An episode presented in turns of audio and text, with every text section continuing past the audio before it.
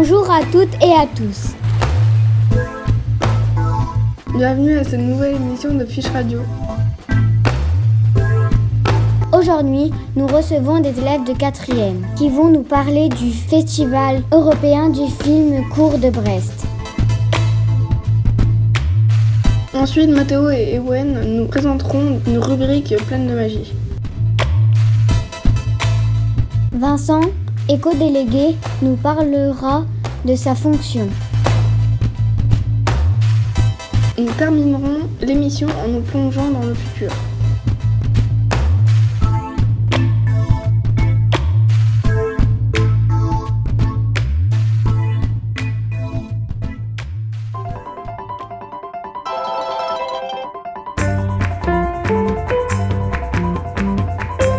Oui, allez, Françoise, allez, tu tiens le bon bout là, vas-y. Oui, c'est ça.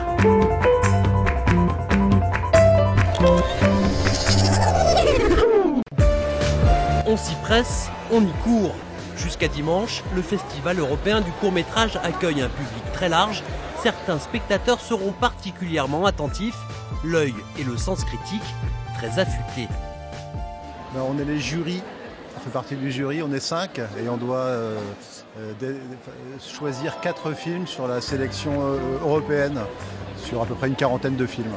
Chacun a ses propres euh, euh, entre guillemets critères. Je me méfie un peu de la notion de critères parce que c'est c'est toujours un peu artificiel, mais euh, c'est plutôt l'émotion qui prédomine. Oui, allez, Françoise, allez, tu tiens le bon bout là, vas-y. L'émotion Oui, qui voyage de la tendresse à l'angoisse, de l'humour au tragique, les thèmes et les styles traversent un répertoire très étendu. Concrètement, on prend son ticket comme au cinéma pour 1h30 environ, 1h30 ou 1h40 comme, comme au cinéma. Euh, simplement, au lieu de voir un seul film, eh ben, l'avantage c'est qu'on en voit plusieurs. Donc la séance est scindée en 5, 6 ou 10 films selon leur durée. Et les durées aussi entre 3 minutes et euh, 30 minutes pour la plupart chez nous. Donc on peut comme ça voir une variété de films et traverser aussi un certain nombre de pays en une seule séance et en 1h30.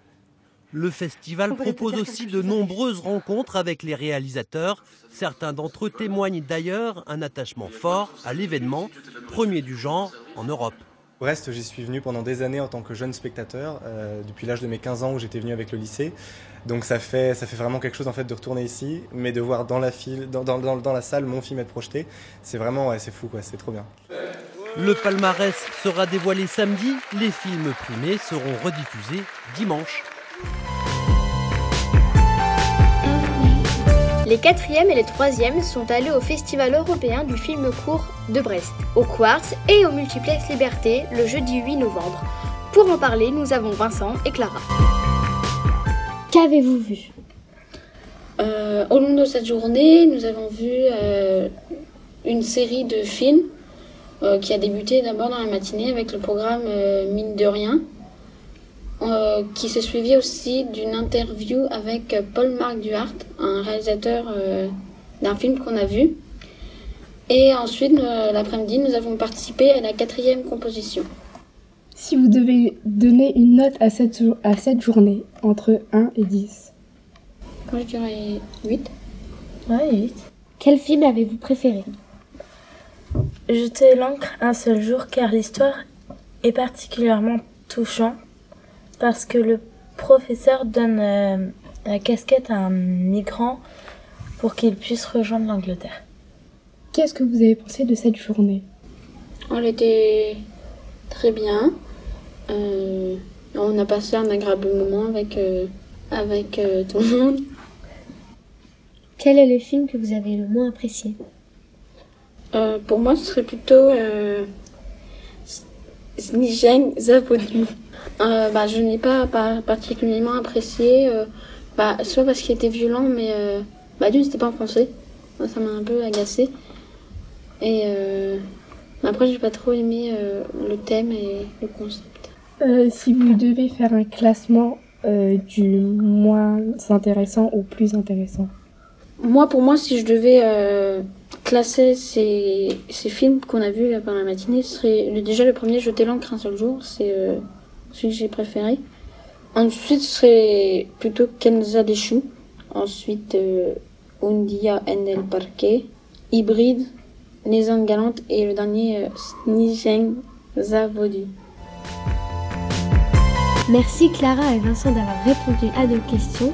Au revoir.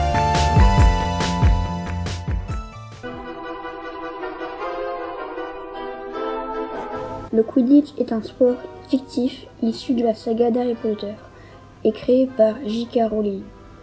Chaque équipe possède 7 joueurs chevauchant des balais volants. L'objectif étant de marquer plus de points que l'adversaire en marquant un maximum de buts et en attrapant une balle magique, le vif d'or. Un match peut durer des mois et comporte des risques mortels pour les joueurs.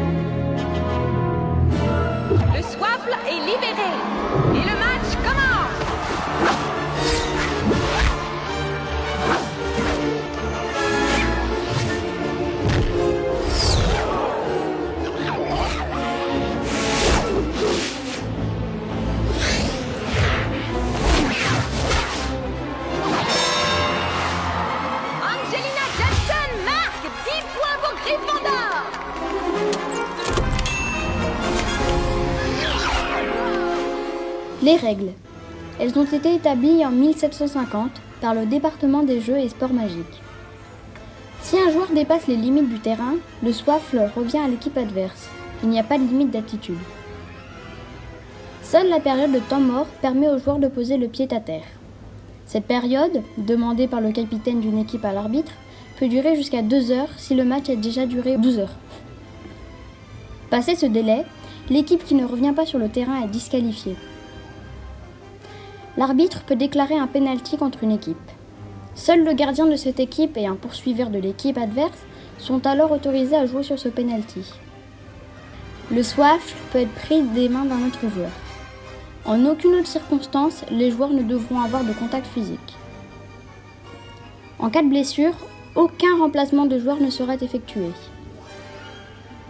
Les baguettes magiques, autorisées sur le terrain depuis 1692 par la Confédération internationale des mages et des sorciers, ne doivent pas être utilisées contre l'équipe adverse, l'arbitre, les balles ou encore la foule. Le match de Quidditch se termine lorsque le vif d'or a été attrapé ou par consentement mutuel des deux capitaines d'équipe. Il n'y a pas de limite de durée de jeu. Le record, selon Olivier Dubois, étant de 3 mois.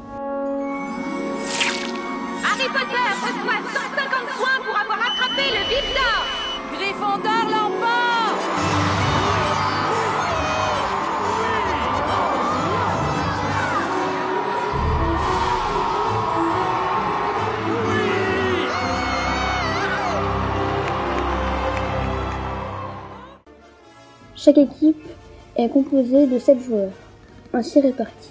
3 poursuiveurs qui se passent le swalf pour tenter de marquer des buts dans l'un des trois cercles d'or. Le but vaut 10 points. Deux batteurs armés d'une batte qui frappent les cognards pour éviter qu'ils n'attaquent leurs coéquipiers et les renvoient sur les autres sur les adversaires. Ce sont des joueurs qui doivent avoir une grande force physique. Le gardien protège ces trois cercles d'or pour empêcher les poursuiveurs adverses de marquer des buts. Il peut aussi sortir de sa zone pour aller prêter main forte aux poursuiveurs. Mais il laisse alors ses amis sans protection.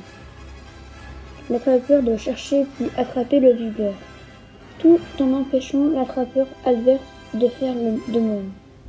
Il rapporte ainsi 150 points et met fin au match, permettant dans la majorité des cas de le remporter.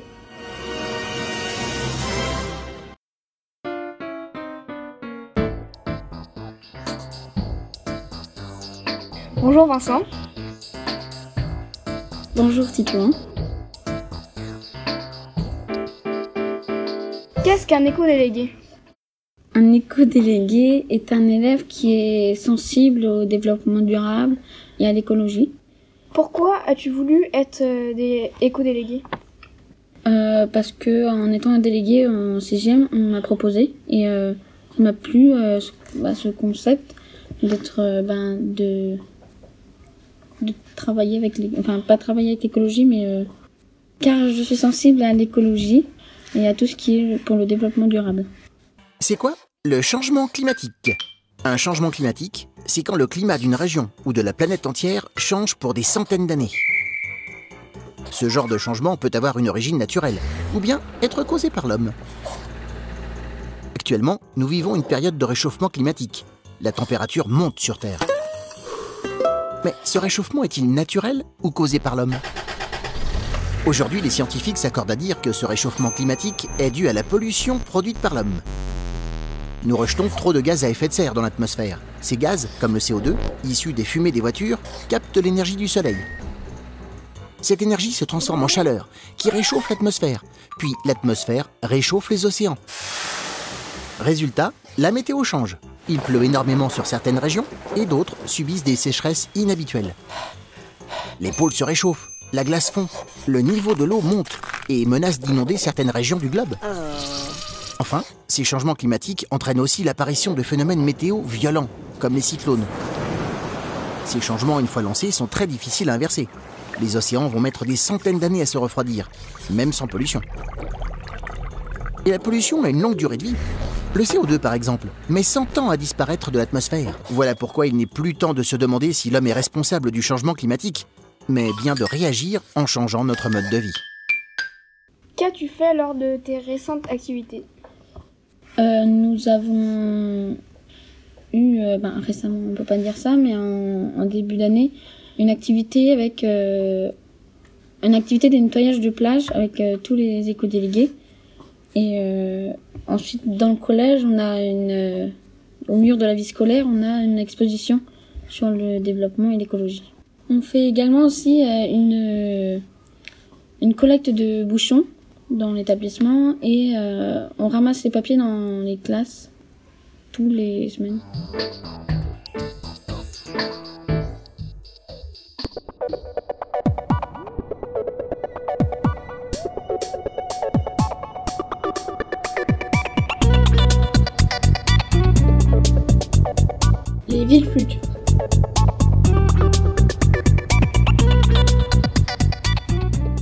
Les villes futures seront plus durables, avec des immeubles en bois, plus de plantes, arbres et fleurs, et avec des jardins sur les toits, des immeubles pour gagner de la place sur le sol. Et aussi, il y aura des bâtiments relativement plus grands et plus larges pour accueillir plus d'habitants. Les trottoirs seront transformés en des pelouses. Il pourrait même avoir peut-être des villes sous-marines protégées par une sphère en verre. Nous avons imaginé en 2030 un contexte très alarmiste de pression sur le climat et les énergies fossiles qui nous oblige vraiment à penser notre métier de façon totalement différente. C'est un changement de nature et nous devons concevoir avec 100% d'énergie renouvelable, avec des bilans carbone neutres et sans pression sur les ressources naturelles. Peut-être pourrions-nous vivre sur une autre planète. Mais pour l'instant, le Japon a en tête d'envoyer une lune artificielle dans l'espace pour éclairer les plus grandes villes du monde et retirer du coup les lampadaires, ce qui serait égal à moins d'électricité, donc moins de pollution.